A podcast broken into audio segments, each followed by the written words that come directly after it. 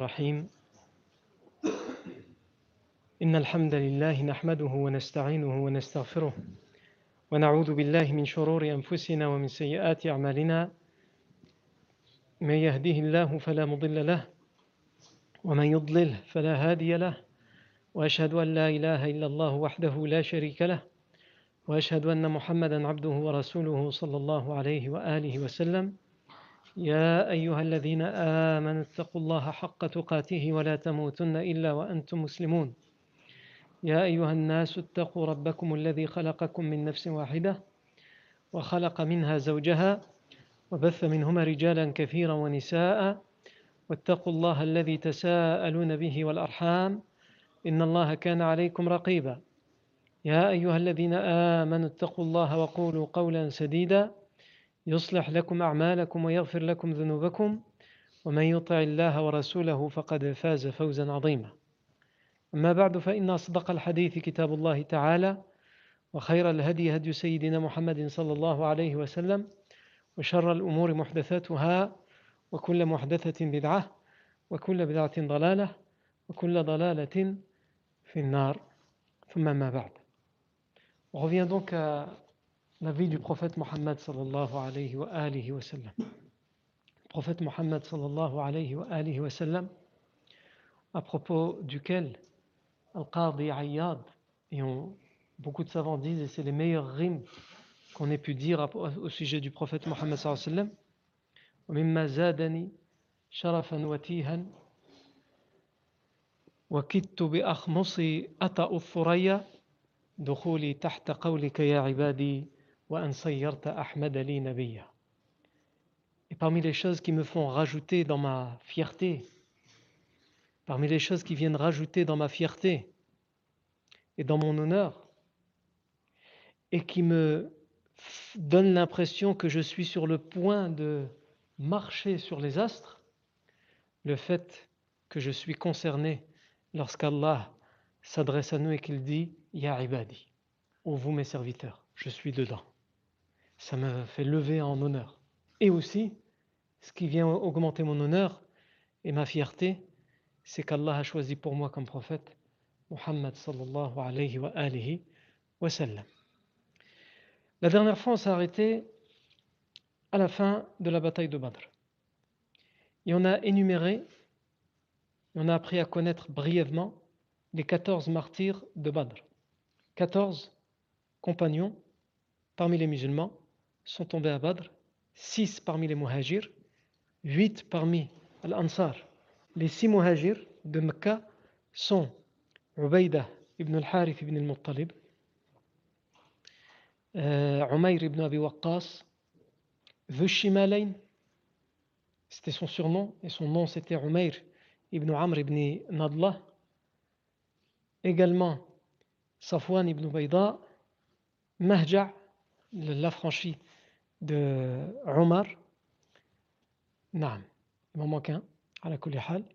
Et les huit euh, Ansar, c'est euh, Sa'd ibn Khayfama, Mubashir ibn Abd al-Munzir, radiyallahu anhu, euh, Umayr ibn al-Humam, Haritha ibn Suraqa, Rafi' ibn al-Mu'alla, et ensuite les trois frères, euh, Yazid ibn al-Harith, Aouf ibn al-Harith et Muawid ibn al-Harith, radiyallahu anhum ajma'in. Et celui que j'ai oublié parmi les euh, muhajirs, c'est Aqil ibn Abi al-Bukayr, radiyallahu anhum ajma'in. Je ne reviens pas sur eux, on en a assez parlé. Et on a également dit qu'il y a parmi les idolâtres 70 morts. Donc 70 morts idolâtres contre 14 parmi les musulmans. Le professeur Hassan s'est occupé d'enterrer les morts idolâtres. Il reste trois jours à Badr. Il y a aussi 70 prisonniers parmi les idolâtres que le professeur Hassan prend avec lui. Mais après la fin de la bataille, le professeur Hassan va rester trois jours. Les textes nous disent que le professeur Hassan reste là-bas trois jours et ça va être une sunna. Chaque fois que le professeur Hassan va aller sur une expédition et qu'il va gagner, il, reste sur, il restera sur place trois jours. Sachant qu'Abu Jahl avait juré par toutes les divinités qu'il décimerait l'armée des musulmans et qu'il resterait sur place trois jours pour y faire couler le vin à flot et pour y faire euh, danser les danseuses et faire euh, euh, exercer, pratiquer la musique des musiciens. Et il a dit on y restera à faire tout ça pendant trois jours afin que toutes les tribus arabes entendent parler et parlent de nous et afin que tout le monde nous craigne à tout jamais. Et donc finalement, Abu Jahl n'est plus là, il est mort.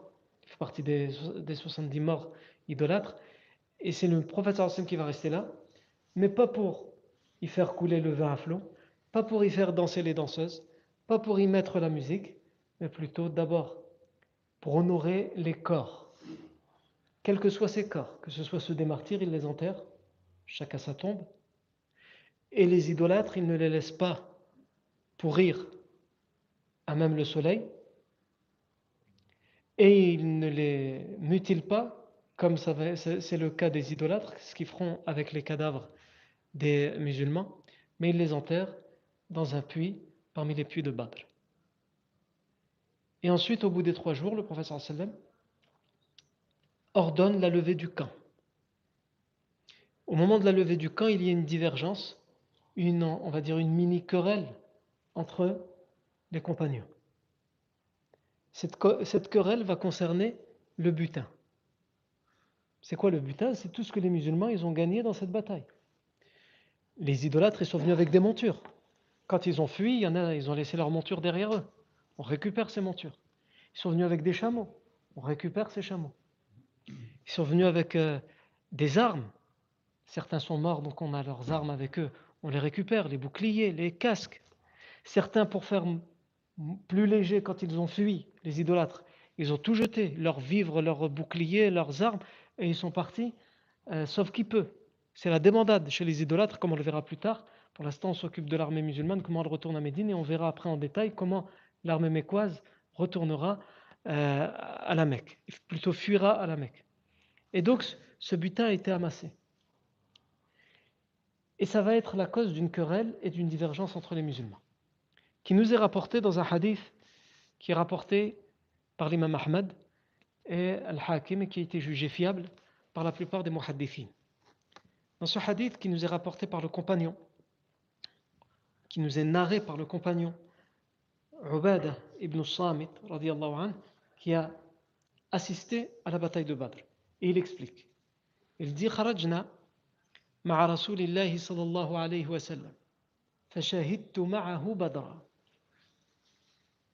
nous sommes sortis en expédition avec le professeur sallam. Comme nous on l'avait expliqué, le professeur sallam va dire celui qui veut sortir avec moi, qui sorte. Il ne va pas expliquer pourquoi. C'était pour intercepter la caravane d'Abu Sufyan. C'est seulement en route, il va s'arrêter pour voir qui est venu, etc., euh, faire une, inspection de son armée. Et c'est seulement à ce moment-là que le, le professeur va leur expliquer qu'en fait, ils vont intercepter, la, caravane d'Abu Sufyan, et finalement Abu Sufyan va s'en rendre compte grâce à ses, espions, à ses espions. Donc il va alerter la Mecque, qui vont euh, mobiliser une armée de plus de 1000 hommes qui vont aller intercepter l'armée des musulmans, et donc ça va se transformer en une bataille, la première grande bataille dans l'histoire de l'islam, la bataille de Badr, entre les musulmans d'une part et les idolâtres d'autre part. Et donc, euh, Ubada ibn Samit, anhu, il dit Nous sommes sortis avec le professeur Sam. Au début, c'était juste une sortie. Et il se trouve que cette sortie, c'était pour la bataille de Badr. Je ne savais pas au début. Et j'ai assisté, j'ai vécu avec lui à la bataille de Badr. Donc, il faut imaginer qu'Ubad ibn Samit raconte ça aux générations d'après. Il y a des compagnons qui ont assisté à la bataille de Badr et qui ont vécu un certain temps après le professeur sallam, et les gens allaient chez eux pour apprendre et pour se dire est-ce que toi tu as, tu as assisté à la bataille de Badr? Oui, raconte-nous.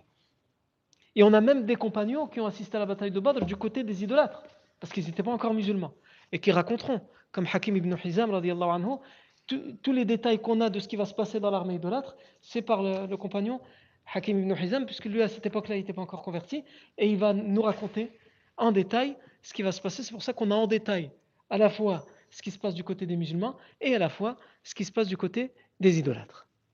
Et donc il dit. J'ai assisté à la bataille de Badr.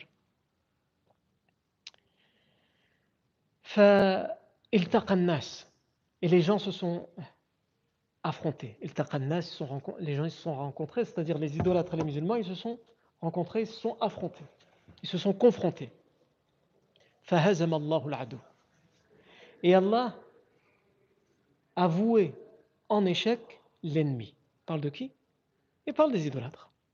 Qu'est-ce qui a gagné cette bataille C'est les musulmans. فهزم الله العدو فانطلقت طائفة في آثارهم يطاردون ويقتلون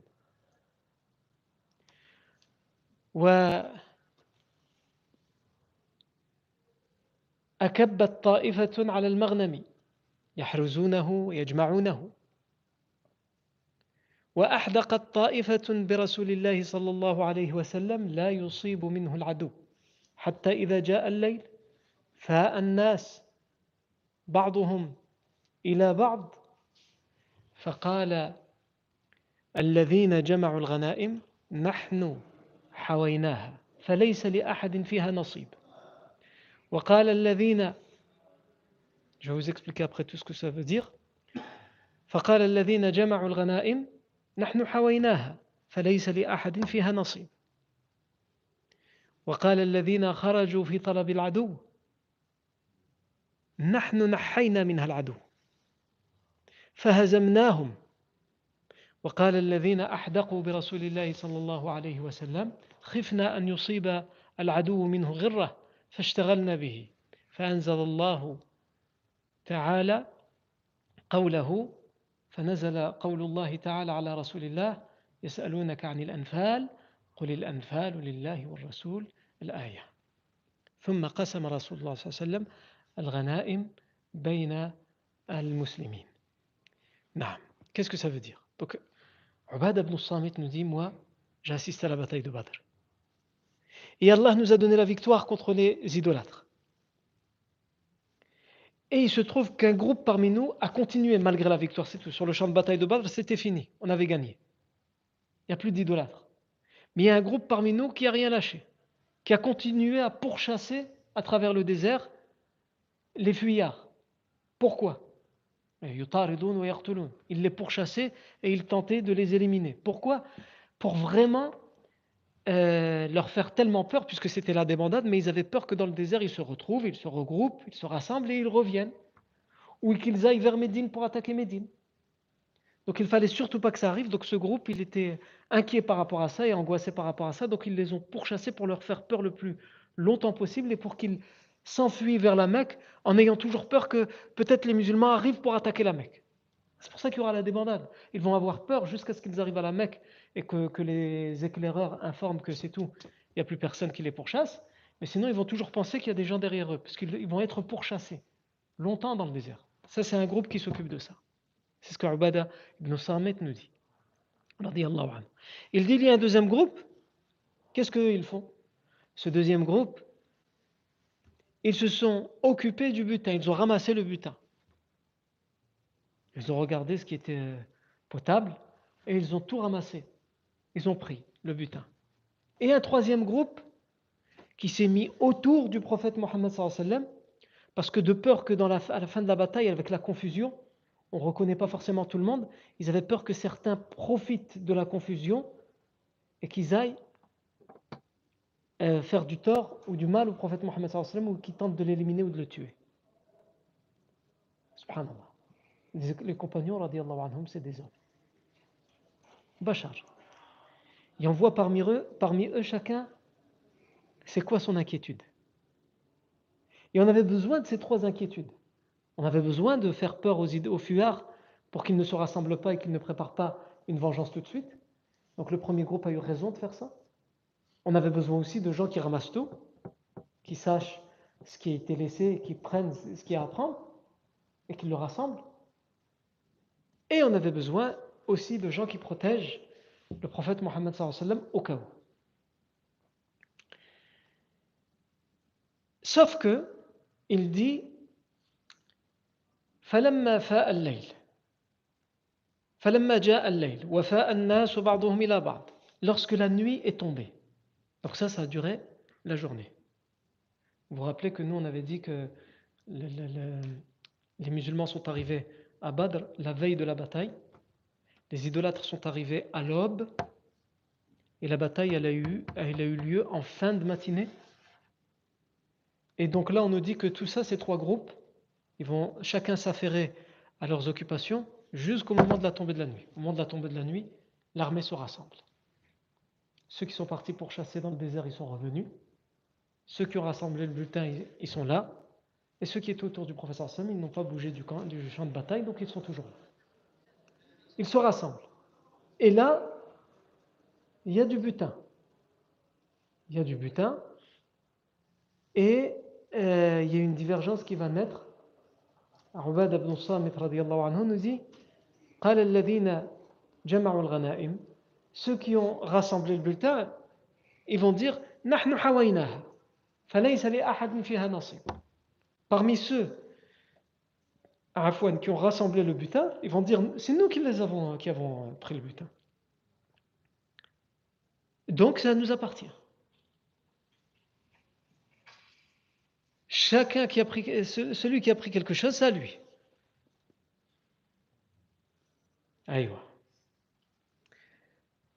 L'autre partie, ceux qui ont été pourchassés les fuyards à travers le désert, ils vont dire وقال الذين طلبوا العدو وقال وقال الذين خرجوا في طلب العدو ceux qui sont sortis pour, pour chasser les fuyards, ils vont dire yani, on était occupés à pourchasser les fuyards pour pas qu'ils reviennent. Et au final, si vous avez réussi à avoir ce butin, نحن نحينا منها العدو c'est nous qui avons éloigné l'ennemi de leur, de leur euh, butin. C'est nous qui avons éloigné l'ennemi de leur butin. Donc c'est grâce à nous que vous avez réussi à avoir le butin. Et c'est nous qui avons, qui l'avons voué à l'échec.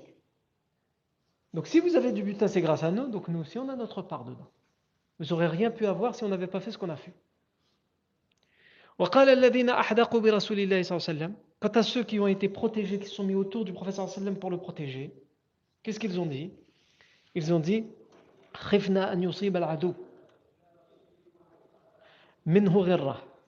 Nous avons eu peur que l'ennemi vienne s'attaquer au professeur sallam par surprise. Ils viennent par surprise et lui font du mal ou ils l'attaquent.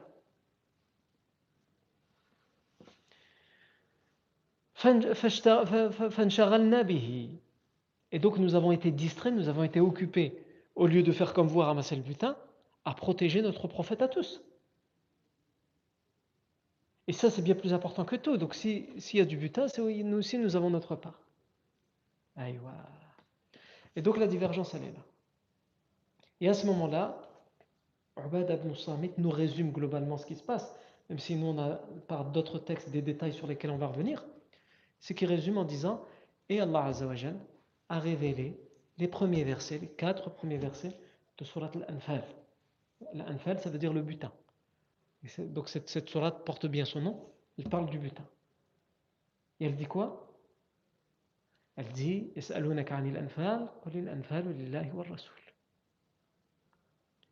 Il t'interroge au sujet du butin, dis-leur le butin appartient à Allah et son messager le prophète sallallahu alayhi wa sallam, bon, au bout de trois jours, il lève le camp et il ordonne, puisqu'il y a divergence, ils ne savent pas quoi faire du butin, il ordonne, d'abord il, cite le verset qui lui a été révélé. Vous m'interrogez au sujet du butin, parce que vous n'êtes pas d'accord entre vous. Eh bien, Allah, il a dit, le butin, il appartient à Allah et son messager. Il appartient ni à tel groupe, ni à tel groupe, ni à tel groupe ni à ceux qui l'ont ramassé, ni à ceux qui m'ont protégé, ni à ceux qui ont pourchassé les fuyards. Il appartient à Allah et son messager. Donc personne ne le touche. Il va euh, désigner le compagnon Abdullah ibn Ka'b, anhu, pour, être, euh, pour se charger de surveiller le butin et de le prendre sur la route du retour.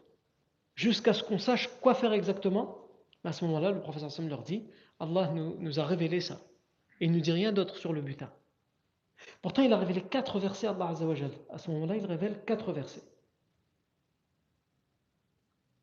Et cette sourate s'appelle euh, le, butin. La véritable réponse qui va être donnée sur le partage du butin ne va être donnée que plusieurs jours plus tard sur la route du retour, quand il leur restera à peu près 90 km avant d'arriver à Médine. Vous savez qu'il y a entre Badr et Médine à peu près entre 160 et 170 km. Le professeur en, en arrivant, il est passé par un endroit qui s'appelle euh, Safra, c'est une vallée avec des, gorges. Et euh, au retour, il passe également par là, par ces gorges, un endroit qu'on appelle Safra, et ensuite il sort de ces gorges et il lui reste 90 km à travers le désert pour euh, arriver à Médine. Le professeur Hassan, quand il, va retourner par là, il va arriver à Safra, il va se passer beaucoup de choses à Safra. Il va se passer que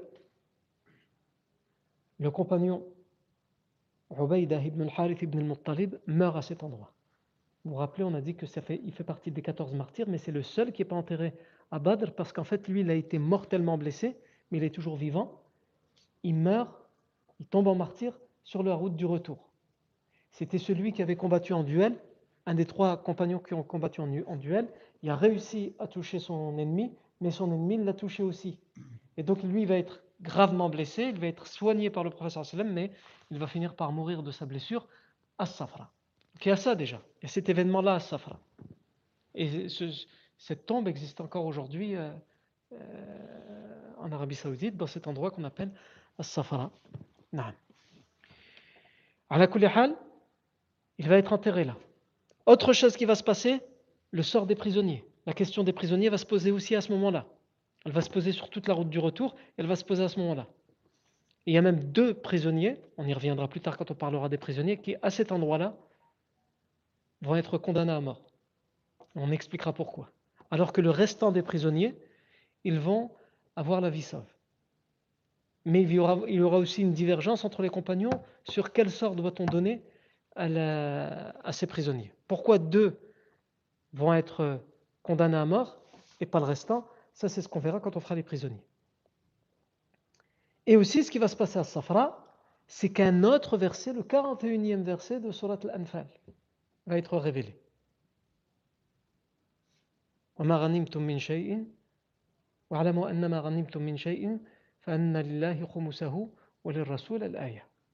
Et sachez que euh, ce que vous avez amassé comme butin, à Allah et son messager, le cinquième. Pourquoi le, premier verset? Au moment où il y a la querelle, le verset dit Le butin, c'est à personne, ça appartient à Allah et à son messager. Et quelques jours plus tard, il y a un cinquième qui est Allah et son messager. Parce qu'à ce moment-là, il y a une urgence à gérer. Cette urgence, c'est que les compagnons qui viennent de gagner la bataille se querellent pour donner. Ils se disputent pour la vie d'ici-bas. Et ça, c'est une leçon que la vie prophétique, elle nous donne, la biographie du professeur Hassan, nous donne. Quand on se querelle pour Dunya, ça n'a pas de sens, ça n'a plus de sens, parce que les liens fraternels doivent prévaloir sur tout le reste.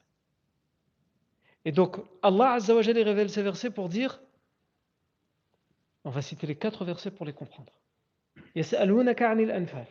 Il t'interroge au sujet du butin.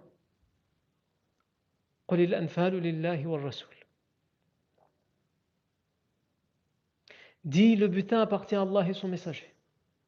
C'est-à-dire, ils étaient en train de se corriger, ça à nous, non, ça à vous. Certains qui étaient d'accord pour dire non, partage pour tout le monde, etc. Non, Personne n'a raison. Tout ce que vous avez, posez-le. C'est à personne d'entre vous. Donnez-le à Allah et son messager. Pourquoi? Parce que ce qui compte par-dessus tout, c'est le, lien de fraternité. Vous disputez pour le donia. Eh bien, abandonnez cette donia qui est la cause de votre querelle. Et ça, n'est pas quelque chose de facile à faire.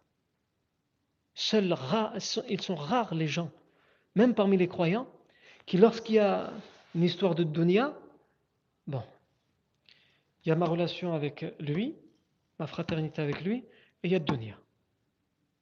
Des frères, j'en ai plein, je prends donia. C'est comme ça que ça fonctionne. Ou alors on dit Ici ne se séparent nos chemins. j'ai compris, je vois bien comment tu fonctionnes toi. Ah, tu veux pas tu m'as volé, tu m'as pris, tu m'as fait, bouge. Mais les meilleurs d'entre nous, parmi les croyants, c'est celui qui va dire, il va pas regarder s'il y a raison, il y a tort. Je la mets de côté. Tout ce que je veux, c'est qu'on reste de mon frère. Même s'il sent que c'est lui qui est victime d'injustice, subhanallah. Et ça, c'est très rare ceux qui font ça. Non. Et donc Allah Azzawajal, il veut éduquer les compagnons à faire ça. C'est-à-dire qu'à ce moment-là, ils ne savent pas encore qu'en vérité, ils vont avoir une part du butin plus tard à Safra. Allah les éprouve par ce verset en leur disant, vous n'avez rien. Abandonnez tout.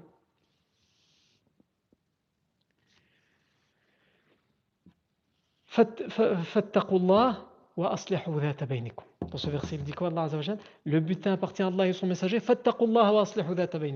Craignez donc Allah. Le butin que vous avez ramassé, ne vous appartient pas, il appartient à Allah et son messager. Craignez donc Allah et réconciliez entre vous. Mettez la, réconciliation, la concorde entre vous.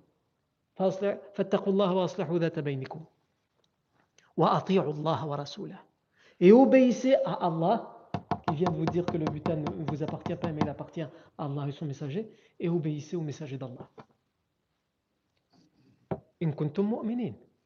Si vraiment vous êtes croyant, vous êtes venu ici pour, pour montrer votre foi, pour dire que vous êtes croyant. Il y a quelques jours, vous étiez là pour donner votre vie en sacrifice pour votre foi, pour Allah. Eh bien, si vous êtes vraiment croyant, craignez Allah. Laissez ça. Laissez ça pour Allah et son messager. Non. Ensuite, Allah Azzawajal leur dit. Donc, les, compagnons, quand le professeur Sam leur dit Allah vient de révéler des versets au sujet de l'anfal, au sujet du butin. Ils entendent. Ça, appartient à Allah et son message. Mais après, ça peut être juste, ça appartient à Allah et son messager. Allah et son messager vous disent de faire, ils vous disent de faire ceci, de partager comme ça. Donc ils attendent la suite. Le deuxième verset, qu'est-ce qu'il dit?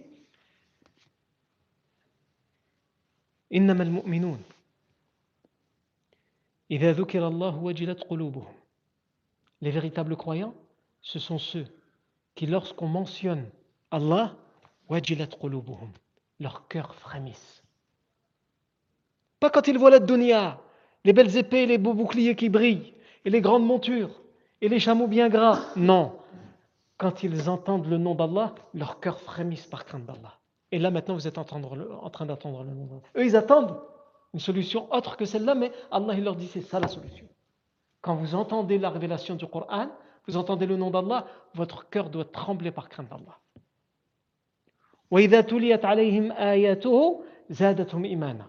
Et lorsqu'on lit, lorsqu'on leur lit, lorsqu'on leur récite les versets qui ont été révélés, leur foi augmente encore plus. Ils avaient la foi, mais ils voulaient quand même un petit peu de dunya. Et là, quand ils entendent les versets d'Allah qui leur disent c'est pas pour vous, vous aurez rien, même pas une miette, leur foi augmente encore plus. Ensuite, Allah Azzawajal les décrit en disant ceux qui s'acquittent de leur prière. C'est-à-dire, ce qui est le plus important pour eux, c'est pas d'avoir ce butin, c'est de d'abord accomplir leur prière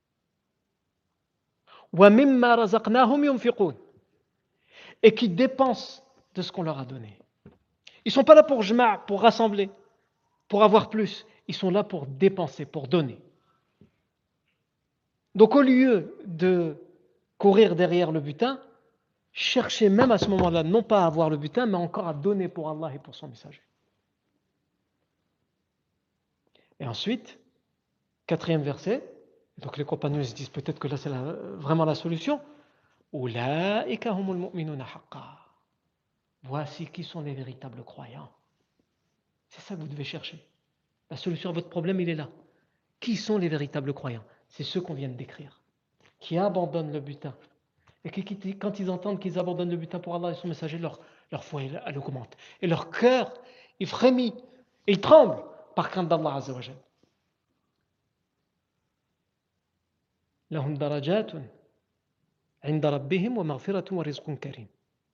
Ils ont des degrés élevés auprès d'Allah. Et ils seront comblés du pardon d'Allah et une subsistance vaste, une subsistance généreuse. Le vrai risque, vous allez l'avoir, mais il n'est pas là, pas dans le butin. Et ensuite, c'est tout. Ensuite, les autres versets qui sont révélés dans Surat Al-Anfal, ils décrivent la bataille de Badr et tout ce qui s'est passé dans la bataille de Badr. Jusqu'au 41e verset. Et donc, les compagnons, tous, sans exception, les gens de Badr. Et c'est aussi une des raisons pour laquelle le professeur Hassan va dire plus tard, en plus de tous les sacrifices qu'ils ont fait à Badr, il y a aussi ça.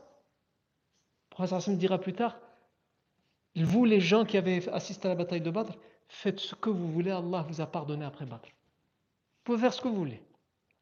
C'est pas juste des paroles en l'air. Hein. Euh, on verra vers la fin de la vie du prophète Hatib ibn Abi Balta'a il va faire un acte de trahison. Au moment où le prophète sallam va libérer Mecca, ça va être une libération secrète. Il va, il va rassembler une armée d'à peu près 10 000 hommes. Il va ordonner à ce que tous les groupes partent d'un peu partout pour pas alerter l'ennemi à la Mecque. Et il va dire, il va ordonner à ce que personne ne vende la mèche. C'est difficile de garder un secret quand il y a 10 000 personnes qui sont sensibles. Le prophète l'organise de cette manière. Hatib ibn Abi il envoie une lettre secrète. C'est un compagnon, c'est un musulman. C'est pas un monafir, c'est pas un hypocrite. Il envoie une lettre secrète qu'il donne à une femme, qu'elle cache dans ses tresses, dans ses cheveux, un petit bout de papier dans lequel il écrit Nous arrivons pour libérer la Mecque. Et nous sommes très nombreux. Signé de la part de Hatib ibn Abi Balta'a à Abu Sufyan. Le professeur Hassan va envoyer Ali ibn Abi Talib. Il va dire Tu vas devant nous, va vers la Mecque, et à peu près à tel endroit tu trouveras une femme. Et tu lui diras à cette femme, parce que le professeur Hassan il, a reçu la révélation d'Allah Azzawajal, tu diras à cette femme que tu sais qu'elle a un message secret avec elle, qu'elle te donne ce message secret. Ibn Talib Donc je dois aller devant, et à tel endroit je vais trouver une femme qui a un message secret et elle doit me le donner. Voilà, et tu me ramènes ce message. Ok. Ali ibn Abi Talib, je crois en Allah et en son messager. Il part. Il arrive à l'endroit, il subhanallah, il trouve là une femme qui est en direction de la Mecque. Il vient vers elle et lui dit le message secret. Donne-le. De quoi tu parles? Je ne vois pas de quoi tu parles. Personne ne va être au courant, je vais le dire à personne, et toi tu le dis à personne, ramène ce message à Abu Sofia. Moi je ne suis pas au courant, de quoi tu me parles? Quel message secret? Il va tirer son épée, il va lui dire, le professeur sallam, il m'a dit de venir dans cet endroit, et que j'allais trouver une femme, et que cette femme elle a un message secret, et qu'elle doit me le donner. Et si tu ne me le donnes pas, ça va aller mal. Elle va dire, tu peux faire ce que tu veux, tu peux me découper en mille morceaux, moi j'ai pas de message secret, j'ai rien avec moi. Ali ibn Abi Talib va dire, si tu veux pas me le donner, c'est simple, je vais te fouiller. Et s'il faut pour trouver ce message secret te déshabiller, je le ferai. Ah ça non. Attends, t'approches pas, je vais te donner ce message secret. Elle était prête à se faire tuer et pas donner le message. Par contre, se faire déshabiller devant un homme, non. Donc là, elle va tirer de ses cheveux le, message et elle va lui donner. Le Ali ibn Abi Talib le ramène au professeur Le professeur on lui lit le message, il écrit de la part du compagnon Hatib, etc. Et évidemment, les compagnons, Omar et d'autres, vont dire Mais c'est un hypocrite, c'est un traître, c'est un acte de trahison en plein dans la guerre. Et qu'est-ce qu'on fait aux traîtres en plein dans la guerre? Il n'y a pas de justice, il n'y a pas de, dans ce moment-là. On lui tranche la tête. Le professeur Hassan dit Non, non, non, non. Hatib ibn Abi Balta'a, il doit venir et s'expliquer d'abord. Et il va expliquer à Hatib ibn Je jure par Allah que je ne suis pas pris euh, d'un problème dans ma foi. Mais je sais que avec le nombre de notre armée, la Mecque va tomber. On va libérer la Mecque. Mais on va la libérer peut-être après de durs combats quand même. Ils vont peut-être résister. Et quand on va arriver à la Mecque, tous les tous les, tous les musulmans qui se sont réfugiés à Médine, ils ont soit une tribu, soit euh, de la famille qui est restée là-bas, soit des cousins, pour les protéger au cas où. Moi, Je suis le seul qui a personne. Donc je me suis dit, je vais envoyer ce message juste au cas où ça tourne mal. Ils se rappelleront de ce message pour pas me faire de tort. Pour beaucoup de compagnons, c'est inacceptable comme justification. Ça ne se reçoit pas comme justification. C'est pas valable. Donc Omar ibn al-Khattab et d'autres vont dire il faut trancher. Non. Le professeur Hassan va dire non. Et quand savez-vous? C'est là où je voulais en venir. Quand savez-vous? Parce qu'Allah Azzawajal a regardé et observé les gens qui ont assisté à Badr et Hatib, il en fait partie. Et il leur a dit Faites ce que vous voulez après Badr, vous êtes pardonnés. Pourquoi? Parce qu'ils ont fait les plus grands sacrifices. À Badr, et parmi ces sacrifices, il y a cette histoire de butin. La solution qu'il leur est donnée, abandonner tout. Et ils vont tout abandonner. Et leur foi, elle va augmenter. Et ça nous montre aussi quoi? Ça nous montre aussi que plus tu t'éloignes de Dunya, plus ta foi augmente. Parce que ces versets, ils parlent de comment sont les croyants.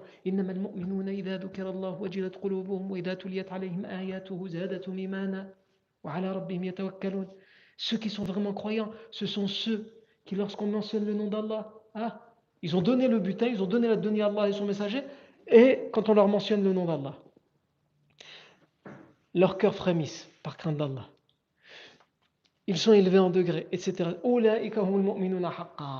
Ce sont eux les véritables croyants. Ces versets, en vérité, ils expliquent, comment augmenter sa foi, comment être un véritable croyant. Le véritable croyant, c'est celui qui abandonne dunya. Attention, je ne suis pas en train de dire même si certains font ce choix-là, je ne suis pas en train de dire qu'il faut abandonner dans le sens on vit dans la misère, dans la pauvreté. Où on est des, des ascètes, on veut rien, on donne tout. Il y en a qui le font. Et il n'y a que les meilleurs parmi nous qui l'ont fait. Les grands ascètes et les grands savants ascètes qui abandonnaient tout, qui donnaient tout ce qu'ils avaient. Ils gardaient juste le strict minimum de ce qu'ils avaient besoin pour manger et boire, eux et leur famille. Le reste, ils donnaient à chaque fois. Ils ne gardaient rien en plus. Nous, on garde toujours en plus. Pourquoi? Parce qu'on dit on ne sait jamais. On jamais j'aurai besoin d'une voiture. Mais à côté un peu. On ne sait jamais ma voiture elle va tomber en panne. Imaginez elle tombe en panne, moi j'ai besoin de la voiture pour aller au travail. Comment je vais faire Donc mets un peu à côté. On ne sait jamais quelqu'un tombe malade dans la famille. Mets un peu à côté. Ah, on ne sait jamais, euh, je veux m'acheter une maison bientôt. Mets beaucoup à côté. Et on met à côté, on met à côté, sans jamais s'arrêter. Mais ce n'est pas forcément ça dont il s'agit. Ce qu'il s'agit surtout, c'est d'abandonner l'attachement à la dunya. Et ça, c'est pas évident à faire quand on a la dunya entre ses mains. C'est facile à abandonner son attachement, son amour profond pour la dunya. C'est facile à l'abandonner quand on ne possède pas. Ou quand on ne possède pas beaucoup. C'est facile à dire, oh, de toute façon, moi, dunya, ça ne m'intéresse pas. Ouais, mais tu n'as rien de toute façon. Par contre, quelqu'un qui a, Alhamdulillah, la comme on dit. Ah là, c'est plus difficile. C'est pour ça qu'on a des histoires comme ça. Allah Azzawajal nous met en garde. Dans Surat al-Kaf, quand Allah nous raconte l'histoire des deux personnes, un y avait plus de, de récolte que l'autre, et il se vantait, jusqu'à ce qu'Allah lui a fait tout perdre. Il était attaché à ce qu'il avait. Allah, il lui a pas dit tu dois tout abandonner. Allah, il lui a juste demandé de reconnaître que tout ça, ça lui est donné par Allah, et qu'il devait utiliser ça pour remercier Allah et pour lui être reconnaissant. On a aussi l'histoire de Qarun. Qarun, il faisait partie du peuple de Moussa. Et finalement, il s'est oppressé contre eux. Il s'est enorgueilli contre eux. Pourquoi? Pour la dunya. Au début, il était pauvre, il faisait dua pour devenir riche. Il demandait même à Moussa, fais dua pour que je devienne riche. Moussa lui disait, peut-être si tu deviens riche, tu ne seras pas aussi pieux que maintenant. Il dit, t'inquiète pas, si je deviens riche, je serai encore plus pieux parce que je donnerai cet argent, j'utiliserai pour les pauvres, je ferai des, des, endroits où on peut prier à Allah, je, ferai plein de choses avec cet argent dans le bien. Et finalement, Allah Azzawajal va donner les richesses et petit à petit, il va s'éloigner des gens du bien et il va s'éloigner des actions du bien. Jusqu'à ce que carrément il va renier Moussa. Et il va renier le fait qu'il suit Moussa. Et à un tel point, il va même renier que ces richesses lui sont venues d'Allah. Il va dire ala. Tout ce que vous voyez là, je l'ai eu grâce à mon intelligence, grâce à ma science. Et il y en a là-dedans. Il a refusé de dire que ça lui venait d'Allah Azzawajal. Et ça a été quoi le résultat? Nous l'avons englouti lui et sa demeure, son palais, dans la terre. Ça nous aide tout ça à comprendre quoi? À comprendre pourquoi Allah a répété ces versets sans donner une solution claire sur le partage du butin. Et la solution ne viendra bien qu'après. Pour d'abord tester les compagnons. Est-ce que vous allez accepter de mettre en application ces versets? Et que grâce à ces versets, votre foi va augmenter et vous dire, c'est-à-dire ils partent sur le principe que c'est fini. Nous, on sait, après coup, que le butin, finalement, il va être partagé sur un système qu'on va réexpliquer plus tard. Mais eux, à ce moment-là, ils partent avec la certitude que c'est fini. Le butin, tout le butin, sans exception, il ne, il ne revient à personne d'entre eux, il appartient à Allah et son messager. C'est tout. Ils sont venus, ils ont risqué leur vie, ils ont pris du butin, mais ce n'est pas pour eux, ils ne doivent pas le convoiter. Et ils se soumettent à ça. Et ils ont le cœur tranquille lorsqu'ils se soumettent à ça.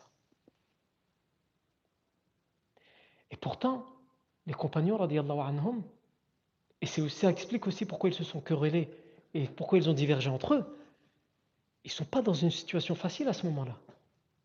Il faut vous mettre à leur place. Ce sont des hommes qui ont tout perdu. On leur a tout pris à la Mecque. Et on sait que leur richesse se vend au Sham, dans les caravanes commerciales. Et que c'est pour ça qu'ils étaient venus intercepter la caravane d'Abu Sufyan pour essayer de récupérer un minimum de ce qu'on leur a volé. Et finalement, la caravane, elle, est partie. Donc, comme on dit, adieu les richesses, adieu l'or et l'argent. Ils se retrouvent face à une armée enragée, mais c'est eux qui gagnent. Et cette armée, évidemment, elle laisse beaucoup de butin derrière elle. Donc ils se disent, bah, on n'a pas eu la caravane d'Abu Sufyan, mais on va pouvoir récupérer un minimum avec ce butin. Parce qu'ils laissent beaucoup, beaucoup de butin derrière eux. Et ici, non, non, non, non.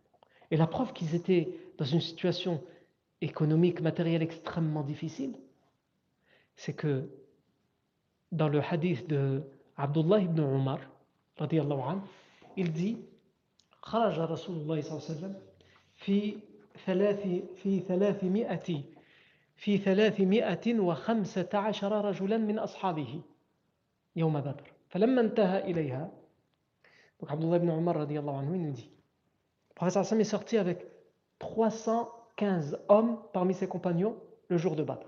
Et lorsqu'il est arrivé à Badr فلما انتهى إليها قال اللهم إنهم جياع فأشبعهم اللهم إنهم حفاة فاحملهم اللهم إنهم عراة فاكسهم au moment où il va arriver à Badr, il va dire Oh mon Seigneur, en parlant des compagnons, ils sont affamés, alors apaise leur faim. Nourris-les à leur faim. وإنهم حفاة et ils sont pieds nus. Fahmilhum. Alors transporte-les. C'est dur pour eux de marcher à pieds nus. Ils n'ont même pas de quoi se chausser. Alors transporte-les toi, ya Allah. Fais-les marcher toi. Par ta baraka. Et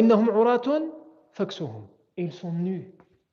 C'est pas dans le sens ils sont tout nus, mais les habits qu'ils ont, ils ne protègent pas de, de la chaleur. Ils ont des habits craqués, des habits. C'est tout ce qu'ils ont. Faksuhum, à l'arabe. Et Abdullah ibn Umar anhu dit Et Allah a donné la victoire au prophète le jour de Badr. Il n'est aucun de ces hommes parmi les compagnons, parmi les compagnons qui assistent à Badr sans qu'il ne retourne à Médine avec soit un chameau ou deux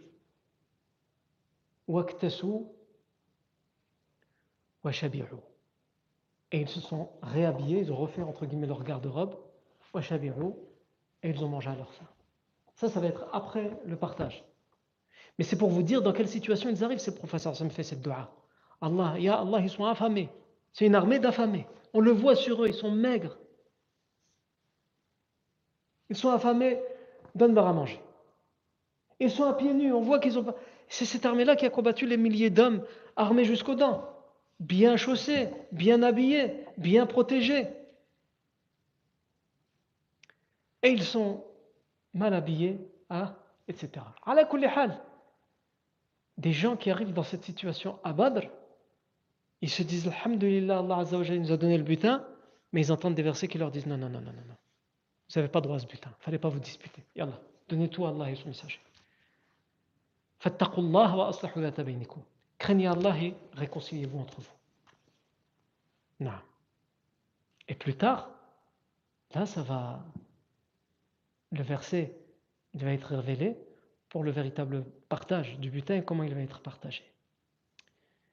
Et d'ailleurs, pour, pour, montrer des exemples, on a une autre narration, un autre hadith qui nous montre comment un compagnon, personnellement, il a vécu cette chose, il nous le raconte. C'est Saad ibn Abi Waqqas, il dit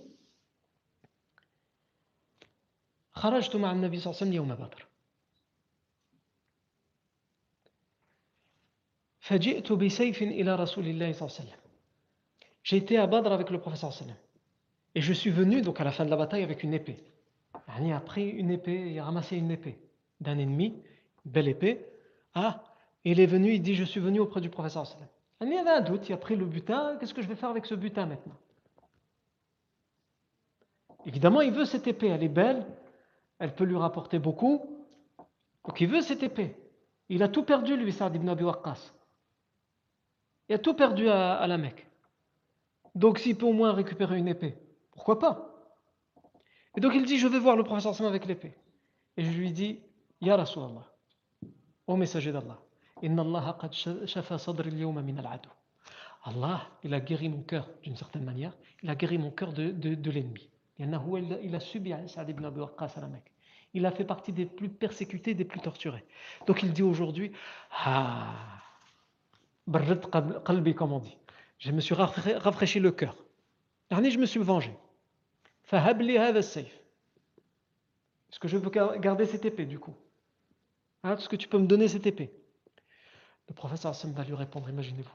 Il a eu sa vengeance, il a eu l'épée, il commence déjà à se faire des films. Qu'est-ce qu'il va pouvoir faire avec cette épée? Est-ce que je vais la vendre? Est-ce que je vais l'utiliser? Est-ce que, est-ce que, est-ce que? Le professeur Hassan lui dit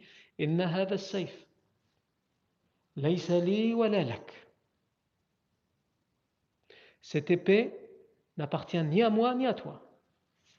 Donne ça. Il lui prend l'épée. Pourquoi? Pour détacher son cœur qui vient de trop s'attacher à la dunya. Il est en train de l'éduquer. Abandonne ça. Toi, tu n'es pas quelqu'un comme ça. Tu n'es pas quelqu'un qui est attaché à ces choses-là. Tu ne l'as jamais été, et c'est pas parce qu'on a gagné une bataille dans laquelle il y a beaucoup de butin que tu dois le devenir. C'est pour ça que le partage, il va venir après. Allah, il nous interdit pas d'avoir, de posséder des choses, mais il nous interdit de les posséder en les aimant trop et en les convoitant trop. Donc Allah, il va leur interdire ce butin le temps qu'il purifie leur cœur et il le détache de l'amour et de la convoitise. Et quand leur cœur sera pur, à ce moment-là, bah, prenez ça, prenez ça, prenez ça, sans trop aimer ces choses que vous allez prendre. Non. Et donc ça, ça demande un temps aussi. Et peut-être c'est bien quand quelqu'un voit que peut-être ben là qu'il va bientôt gagner au loto. Je plaisante, le loto c'est haram donc il ne faut pas jouer au loto. Mais s'il voit que peut-être bientôt sa vie elle va changer parce qu'il bientôt il va avoir un travail, il va, il va gagner beaucoup, des choses comme ça, il doit avoir peur de comment il va devenir quand il aura Alhamdulillah, il va, il va avoir assez, beaucoup d'argent. Donc il doit se donner aussi un temps pour se rééduquer, pour se préparer à vivre dans l'aisance.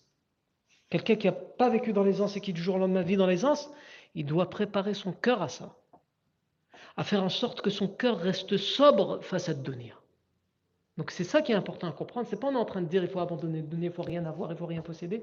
Tu veux posséder, possède, mais à condition que tu fasses en sorte que ton cœur ne soit pas soumis ni extrêmement convoiteur et attaché à cette donnée. Je reviens à Saad ibn Abi Waqqas, donc il nous dit, anhu, le prophète il a pris l'épée, il a dit, c'est ni pour toi ni pour moi.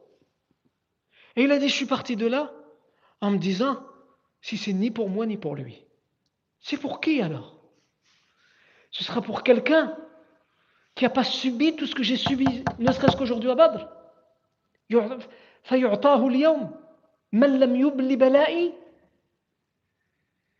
Et il s'est dit, si c'est pour moi, c'est mérité, avec tout ce que j'ai fait pour avoir cette épée. Si c'est pour le professeur sallam, j'aime le professeur sallam qu'il l'apprenne. Je lui donne de tout cœur. Mais là, le professeur me dit c'est ni pour moi ni pour lui. Donc ça veut dire, lui, il s'inquiète de ça. Il dit ça veut dire qu'il va la donner à quelqu'un qui n'a pas sacrifié, qui n'a pas risqué sa vie comme moi je l'ai risqué pour aller avoir cette épée. Il s'est dit, il, nous raconte, son honnêteté. Il dit, je me suis dit ça, j'ai pensé comme ça. Et il dit, et c'est un hadith, euh, si mes souvenirs sont bons, qui a été authentifié par Muslim. Et il dit, et quelques temps plus tard, le prophète sallam me rappelle. Il dit, là j'ai eu peur. Il a dit, parce que même si j'ai pensé ça, il dit, j'ai regretté d'avoir pensé comme ça. Donc il a pensé comme ça, mais après il a regretté, il a dit non, qu'il la donne à qui il veut. Je me soumets à ça. Mais il dit le fait d'avoir pendant un moment pensé ça, je me suis dit, si le prophète me rappelle, c'est que peut-être Allah il lui a révélé des versets sur moi pour me reprocher d'avoir pensé comme ça. Il avait peur que des versets vont être lus jusqu'à l'éternité, vont être récités génération après génération qui le concernent lui parce qu'il a, entre guillemets, pas mal dit, il n'y a rien dit, juste mal pensé. Et donc, il dit, je me, je me présente auprès du professeur sallam, le professeur sallam me dit, je t'avais dit que cette épée n'appartient ni à toi ni à moi. Je lui dis, oui, c'est vrai. Il lui a dit, mais Allah a révélé des versets dans lesquels il a dit,